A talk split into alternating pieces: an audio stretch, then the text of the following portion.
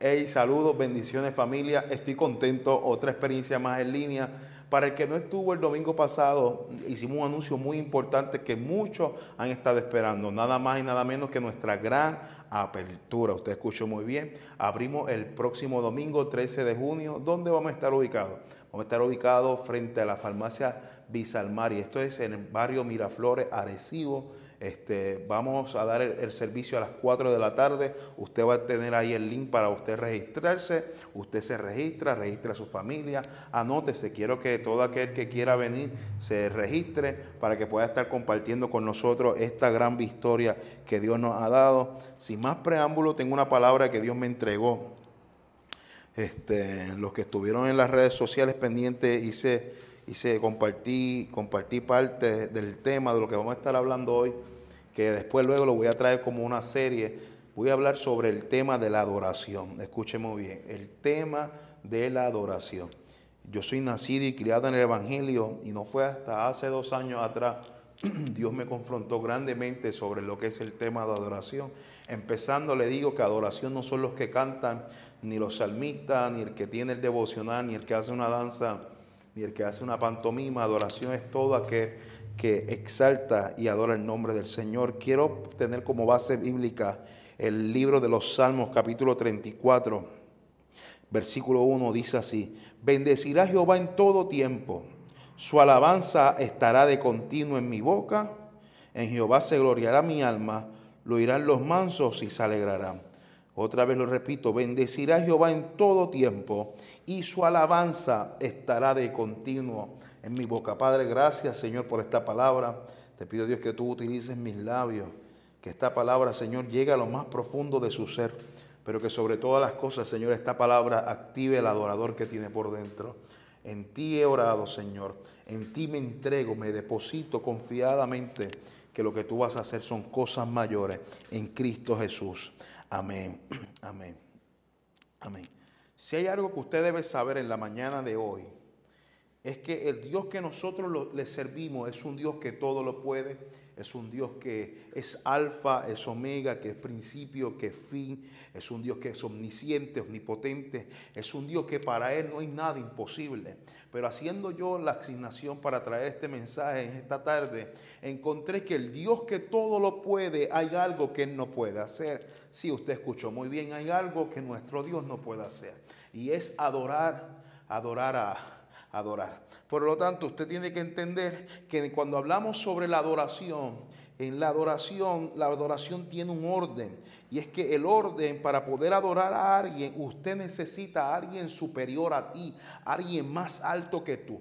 Por ser Dios el ser más alto, más supremo, y no tener a alguien a quien adorar, Él no puede tener el privilegio de adorar a alguien por ser la persona más grande sobre la faz de la tierra. Por lo tanto, Él decide de toda la creación crear una raza humana para hacer lo que Él no puede hacer, nada más y nada menos que adorar su nombre.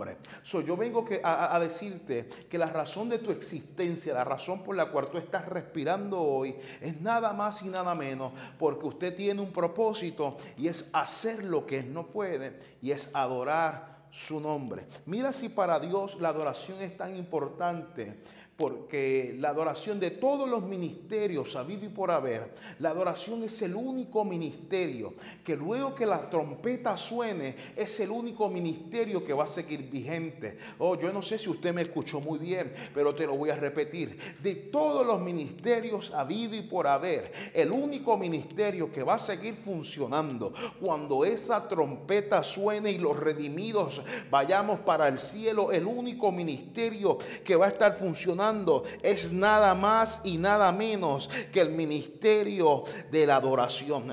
Porque cuando hablamos de adoración, los títulos no sirven. Cuando hablamos de adoración, los títulos no tienen sentido, los títulos no existen. Me parece escuchar al maestro cuando está teniendo una conversación con la mujer samaritana y le dice, y le dice, porque yo estoy buscando verdaderos adoradores que me adoren en espíritu espíritu y en verdad. En esa, en esa, en esa declaración del maestro, él especifica lo que él está buscando. Nuevamente le, reitero, eh, cuando se trata de adoración, los títulos no existen. Porque cuando él dice que él viene a buscar a alguien, él no dice que viene a buscar profeta, él no dice que viene a buscar apóstol, él no dice que viene a buscar pastor, él no dice que viene a buscar evangelista, él no dice que viene a buscar el que guía la guagua de la iglesia. Cuando él habla que viene a buscar a alguien, él especifica lo que él viene a buscar. Nada más y nada menos que adoradores. Yo no sé si habrán adoradores ahí conectados conmigo, pero yo necesito que ahí donde tú estás, tú entiendas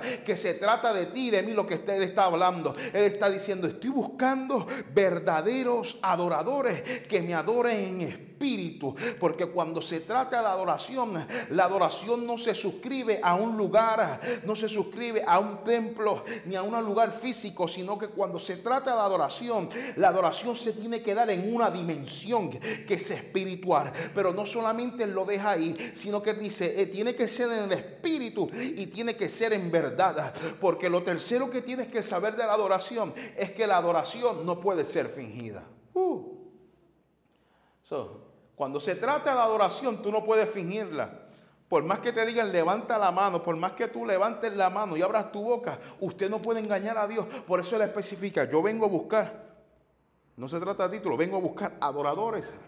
Luego dice, vengo a buscar gente que me adore, no en una superficie terrenal, sino en una dimensión espiritual. Y tercero, que cuando me adore no sea una adoración fingida, sino una adoración que salga desde lo más profundo de su corazón.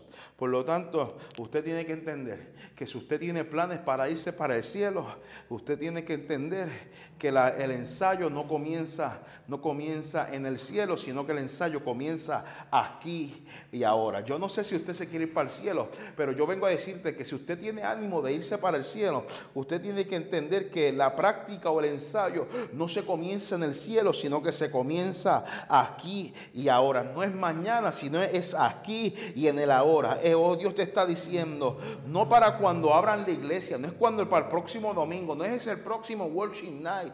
Usted tiene que entender que el verdadero adorador adora aquí y ahora. Sabe, sabe, hay algo, hay algo que me entristece y es que hay gente, hay gente que tiene, tiene planes de irse para el cielo, hay gente que tiene planes de irse para el cielo y, yo no sé para qué tienen planes de irse para el cielo. Porque si usted, si usted, yo sé que no son los que están aquí conectados, eso es otra realidad, en otro mundo alterno. Yo sé que no son los que están aquí conectados, ni tampoco los que vienen para Basta Gochesa, gloria a Dios, aleluya. cuando, cuando, cuando yo escucho gente que tiene planes para irse para el cielo, yo no sé qué ellos piensan que van a hacer, si es que van a ver el Team 24-7, si van a estar en Netflix, en Instagram, en Snapchat, en WhatsApp, pero yo, yo, yo, yo, yo no sé por qué. Hoy en día le pesa adorar a Dios por dos horas. Es más, vamos, vamos a limitar media hora de adoración y de esa media hora de adoración, 20 minutos o los 10 minutos te mandaron que levantara la mano y, le pesa. Si usted le pesa adorar, pues, aleluya, solamente tres días a la semana, gloria a Dios, media hora por culto. Yo no sé que usted tiene, que tiene, si, que, que, si tiene planes de irse para el cielo, pero porque allá, allá no se va a adorar solamente tres días a la semana, allá se va a adorar 24, 24, 24, 7. Vamos a estar adorando por toda la eternidad. Por eso creo firmemente que cuando usted salga de esta experiencia en línea, usted saldrá declarando como, lo, como declaró David en el, Salmo, en el Salmo 34, versículo 1, diciendo, bendecirá Jehová en todo tiempo y su alabanza estará de continuo en mi boca. Aleluya. Yo quiero que cuando usted salga de esta experiencia en línea, usted comprenda el peso que tiene su adoración, el peso que tiene sus labios y usted salga declarando como declaró David, bendecirá Jehová en todo tiempo, aleluya, y en todo tiempo su alabanza estará de continuo en mi boca. Lo que David quiso decir es que adoraré al Señor en todo momento y bajo toda circunstancia. Adoraré al Señor en el amor, adoraré al Señor en el trabajo, adoraré al Señor en la universidad, adoraré al Señor en Facebook, adoraré al Señor en el pulguero, adoraré al Señor en todo todo momento y bajo toda circunstancia. Adoraré al Señor con amigos o sin amigos. Adoraré al Señor en la cueva o fuera de la cueva. Adoraré al Señor en el desierto, pero también en la tierra prometida. Adoraré al Señor cuando las cosas están buenas, pero también cuando las cosas están malas. Adoraré al Señor en todo tiempo y, en, todo tiempo su alabanza estará de continuo en mi boca. Por lo tanto, usted tiene que entender y tiene que explicarle a dos o tres, ¿sabes qué? Si te quieres montar conmigo, solamente conmigo existe un playlist que se llama adoración. Y en ese playlist está el gloria a Dios, el aleluya, en las buenas y en las malas. En ese playlist está la exaltación y mi adoración al Señor, aun cuando, cuando mi, mi matrimonio se está cayendo. Tú tienes que entender que hay poder en tu adoración. Pero quiero seguir con lo siguiente que se encuentra en Juan capítulo 4, versículo 23. Nuevamente Jesús, Jesús está teniendo esta conversación con la mujer samaritana. Si usted no vio la primera experiencia en línea, estuve hablando y predicando sobre esta mujer, pero no me detuve a predicar este pedazo del texto donde Jesús está, está teniendo esta conversación con ella y él explica y le dice, bueno, mira, chica, más la hora viene y ahora es cuando los verdaderos adoradores adorarán al Padre en espíritu y en verdad, porque también el Padre tales adoradores busca creadores. Si usted cogió, si usted cogió clase de español, yo no fui muy bueno en esa clase, los muchachos lo saben, yo me como los acentos, yo me como las comas, usted, usted, usted tiene que ver, ahí está William gozándose, porque cuando yo publico algo, usted, usted gócese simplemente y no me critique mi, mi, manera de redactar las cosas. So, yo no soy muy bueno, pero todavía me acuerdo de algo que me enseñaron, un término llamado gramática. Y cuando estoy leyendo este texto, me percato que parece que aquí hay un error gramático. Parece que cuando Jesús le está diciendo esto, Él está fallando en la, en la gramática, porque yo, yo tengo dudas. No sé si fue Jesús que se confundió o fue el escritor Juan que escribió mal lo que él dijo, porque, porque cuando Juan escribe, él dice, mira, bueno, Jesús dijo que ahora viene y ahora es. Bueno, decídete, Juan o Jesús, decídete, ¿cuál de las dos es? ¿O es ahora? ¿O es que viene de camino? Eso, eso, es, como, eso, es, como, eso es como que te digan, mira, mira, te, te voy a buscar ahorita, pero ya llegué. ¿Lo vio? ¿Lo vio? Eso es como que te digan, mira, estoy, eh, te vengo a buscar en 15 minutos y ya los segundos ya estoy aquí. Decídete, o viene o es ahora. O vienes de camino o ya está frente a mi casa. Pero cuando comienzo a hacer el análisis, me percato que esto no es la primera vez que parece que hay un error de gramática en la Biblia. Porque cuando sigo buscando, cuando sigo buscando, Encuentro, encuentro otro, otro supuesto error de gramática, porque Dios le dice, Dios le dice, Dios le dice a Bakú, aunque la visión tardare, se aproxima. Lo está viendo o, se está tardando o la visión o la visión se aproxima. No, es, solamente no se queda, no se queda ahí. diga el débil, fuerte soy. O decídete, o soy débil o soy fuerte. Dile al enfermo que está sanado, o, está enfermo, o el muchacho está sanado. Y sabes qué pude comprender. Eh, Dios me contestó y me dice: ¿Sabes qué, Josué? Tú sabes, todo depende, todo depende desde qué realidad tú lo estás viendo. Si lo estás viendo desde la realidad espiritual, es ahora. Pero si lo estás viendo desde la terrenal, es terrenal, viene de camino. Lo voy a repetir una vez más. Toda perspectiva cambia dependiendo desde qué realidad tú lo estás viendo. Si lo estás viendo desde el plano terrenal, viene. Pero si lo estás viendo desde el plano espiritual, ya es aleluya. Yo, yo necesito detenerme porque yo sé que esto va a bendecir a alguien. Vengo y necesito cinco, cinco personas que estén aquí conectados conmigo y entiendan que todo depende desde qué perspectiva tú lo estás viendo. Yo necesito que tú transiciones tu mente, transiciones tu corazón, transiciones tu perspectiva y comience a transformar tu mente y llevarla de un plano terrenal a un plano espiritual. Para que cuando la gente te pregunte, pero ¿por qué tú adoras? Tú le vas a decir es que lo que tú estás esperando ya yo lo tengo. Oh, yo bendigo el nombre del Señor. Yo vengo a decirte que tú, tú, tú estás adorando a Dios simplemente porque tú estás viendo las cosas desde la perspectiva correcta, desde la realidad correcta. Yo no la estoy viendo desde mi perspectiva o desde mi capricho, yo la estoy viendo desde mi propósito. Y mi propósito me dice que aunque para la tierra viene en el espíritu, ya, ya, ya lo tengo. Necesito a alguien que escriba ahí conmigo y declare, ya tengo la casa, ya tengo el carro, ya tengo el trabajo, ya tengo el ministerio, ya tengo el milagro. Necesito a alguien que pueda celebrar conmigo y entienda que todo depende desde la perspectiva que lo estás viendo. para que cuando vengan dos o tres incircuncisos fariseos, carnuchos, leteros, gloria a Dios, a preguntarte, pero ¿por qué? ¿Por, por qué todavía te queda una alabanza en tu boca? Es que tú le vas a decir que lo que tú estás esperando, ya yo lo tengo. Lo que lo está esperando otra familia, ya mi familia lo recibió. Lo que mi corazón necesita, ya yo lo recibí en el nombre del Señor. se celebra, celebra como que ya tú lo tienes. Yo necesito, me imagino que hay, alguien ahora en su carro, en su casa, que está celebrando, que está gritando, que, que si te miran, aleluya, tus vecinos, dile, dile que ya tengo, ya tengo el milagro ya tengo la restauración, ya tengo el cumplimiento. Solo, solo, solo. Tú tienes que entender que todo depende desde la realidad que tú lo estás viendo.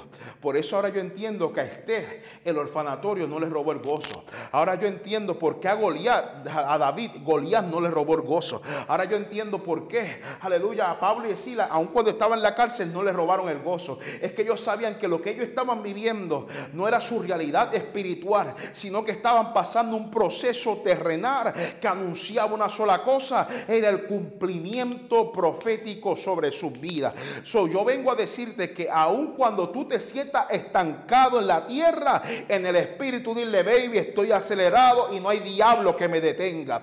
So, yo, yo, yo, tú me pongo a escribir la visión, yo tú me pongo a escribir el proyecto, yo tú me pongo a escribir el próximo sermón, la próxima canción, yo tú me pongo a escribir lo que el cielo está dictando. No lo veo en la tierra, pero en el cielo ya lo tengo. Alguien que escriba, ya lo tengo, ya lo tengo, ya lo tengo, ya lo tengo, ya lo tengo. Celebra como que ya lo tiene, adora como que ya lo tiene, compórtate como que ya lo tiene. Yo tú comienzo a limpiar la, limpiar la marquesina de tu casa, ya tiene el carro. Yo tú comienzo a poner cosas en la casa porque te va a mudar. Alguien tiene que entender, alguien tiene que entender. Yo tú escribo, aleluya, voy buscando el viaje ya, gloria a Dios, porque tú y tu esposo van a tener una, una restauración que se van a tener que ir de luna de miel. Alguien tiene que entender que todo depende desde la realidad que está. Uh, yo, yo siento que ya estoy calentando, gloria a Dios. Yo siento que estoy calentando, aleluya. Alguien escriba ahí adoración, adoración. Esto es por encima, esto es por encima. Gloria a Dios. Les prometo traer, les prometo traer una serie. Alguien escriba ahí adoración. Cuando ahora voy al Antiguo Testamento, adoración dentro del contexto bíblico, la adoración va más allá de música, va más allá de una guitarra, va más allá de un piano sino que dentro del Antiguo Testamento, dentro de ese contexto, adoración representaba o representa sacrificio. Por eso, por eso en el Antiguo Testamento, ¿cómo usted sabía que el culto estuvo bueno?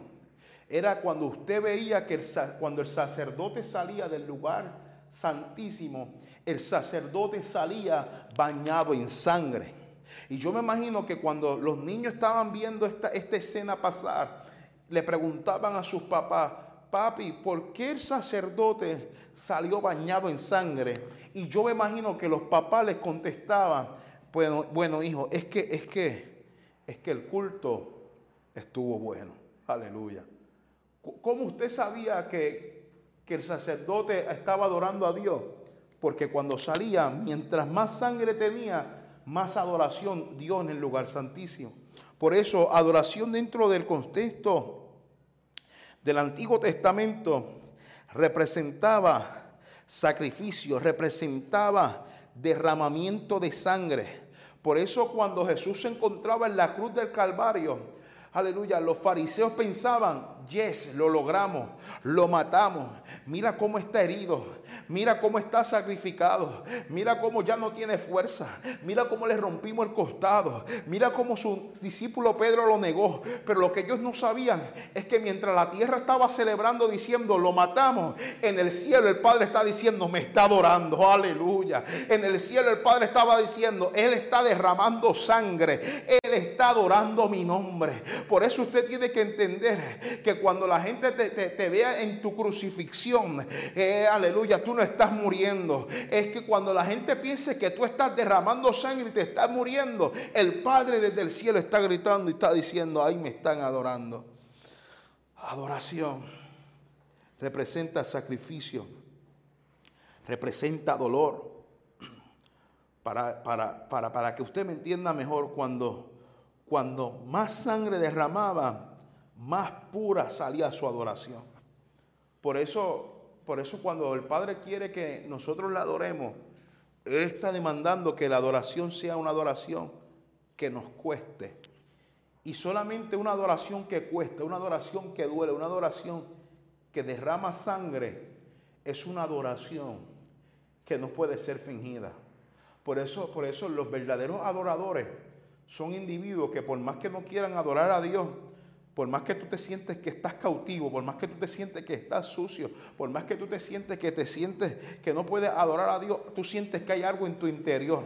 Estoy hablando de esa adoración que te cuesta levantar la mano, pero no, hace falta que levantes la mano cuando ya tú estás derramando lágrimas. Yo estoy hablando con verdaderos adoradores, adoradores que, que dicen, Dios mío, no puedo adorarte, pero es que siento que hay algo en mí que se está manifestando. Es que estás adorando en una dimensión, en un plano espiritual y estás dando una adoración sacrificada, que es una adoración que no puede ser fingida. Pero, pero esto no se queda aquí, porque dentro de, nuestro, de nuestra teología sistemática, el derramamiento de sangre representaba, amado, que mientras más adoramos a Dios y mientras más salgamos bañados en sangre, usted tiene que entender que la sangre en Cristo tipifica limpieza de pecado. Por lo tanto, hoy Jesús te está diciendo, si llegaste con tus ropas espirituales sucias, simplemente sacrifica alabanza, porque mientras más madure y mientras más sangre derrame, más limpia saldrá tu vestidura. Yo declaro que tú vas a salir de esta experiencia en línea con tus vestiduras más blancas que la nieve. Así que la adoración no solo te adelanta el tiempo, sino que la adoración le quita la legalidad al diablo para acusarte de tu pasado. Pero voy a cerrar con esto, gloria a Dios. Voy a cerrar con esto. Kaylee y yo llevamos dos años recién cumplidos. De novio, ¿cuánto estuvimos, bebé? ¿Cuatro, tres? Tres a cuatro años. Tres a cuatro años. Y si hay algo que yo tuve que aprender rápido, es que a Keila le encantaba church. ¿Dónde están los que le encanta church ahí? A mí no me encanta mucho. Auspicio no pagado, después nos pagan, gloria a Dios. A Keila, porque por mí, no, no voy a decir nada por si algún momento auspician a Basta gloria a Dios.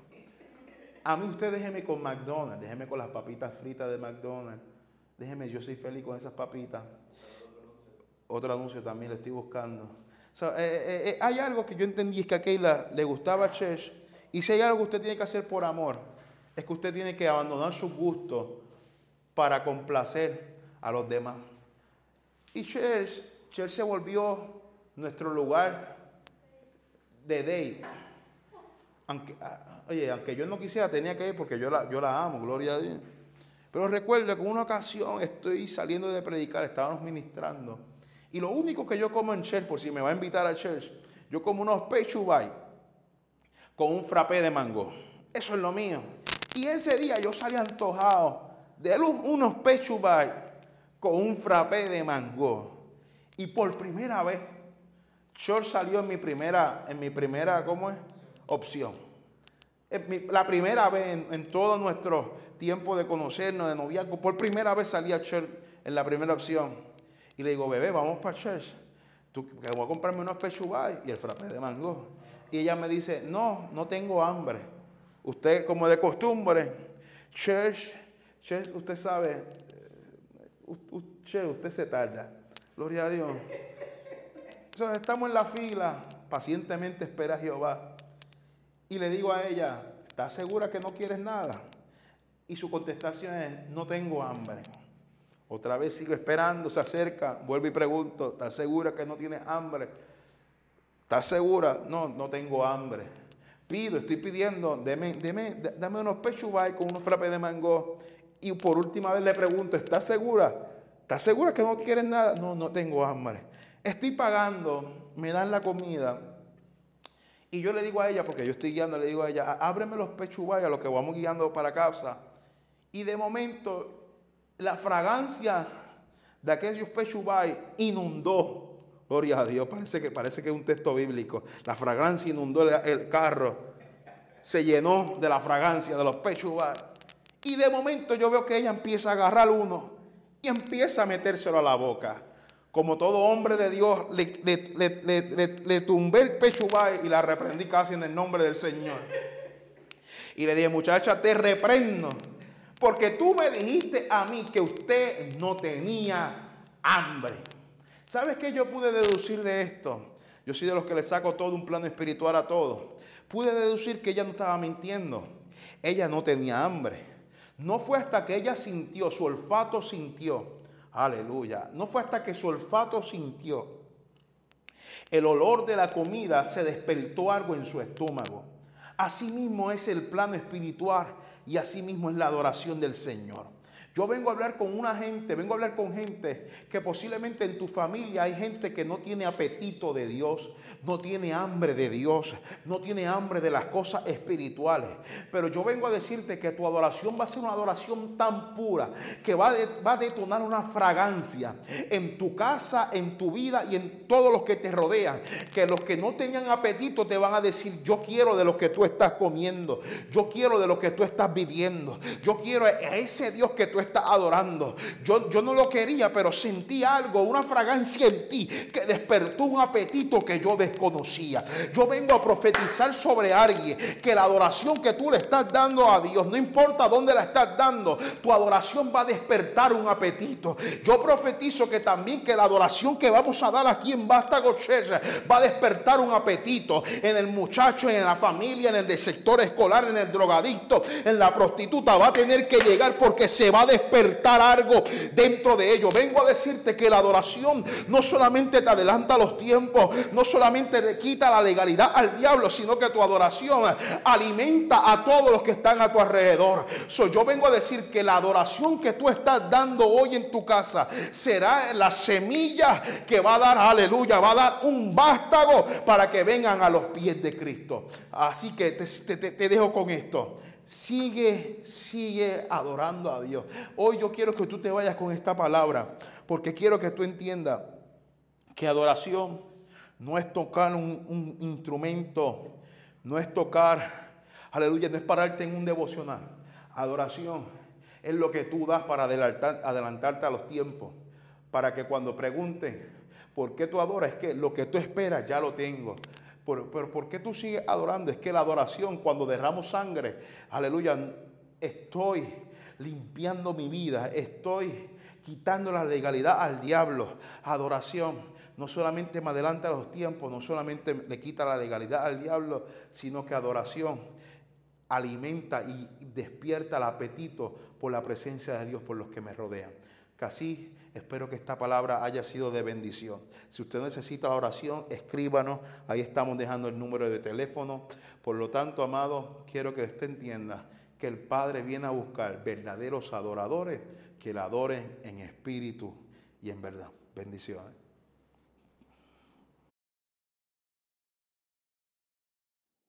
Gracias familia por mantenerse conectada a nuestra experiencia en línea. Queremos recordarle que por favor se suscriba a nuestro canal de YouTube y recuerde también que tenemos nuestras predicaciones a través de Spotify.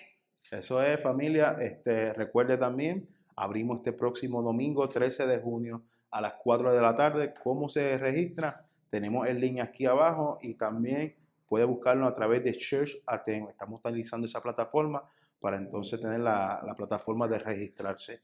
Así familia, muchas gracias, muchas bendiciones. Espero que esta palabra haya sido de bendición. Nos vemos el próximo, el próximo domingo. Próximo domingo. Bye bye.